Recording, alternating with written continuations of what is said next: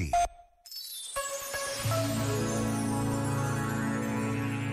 Quem não suspira por um mundo de harmonia e paz? Quem não aspira a uma vida iluminada pela alegria? E, no entanto, a realidade é esta. Nos últimos anos, a frequência das guerras entre países aumentou. O excesso de ambição, a vontade de poder e o desejo ilimitado de riqueza reduzem à escala global a possibilidade de uma vida digna e feliz para muita gente.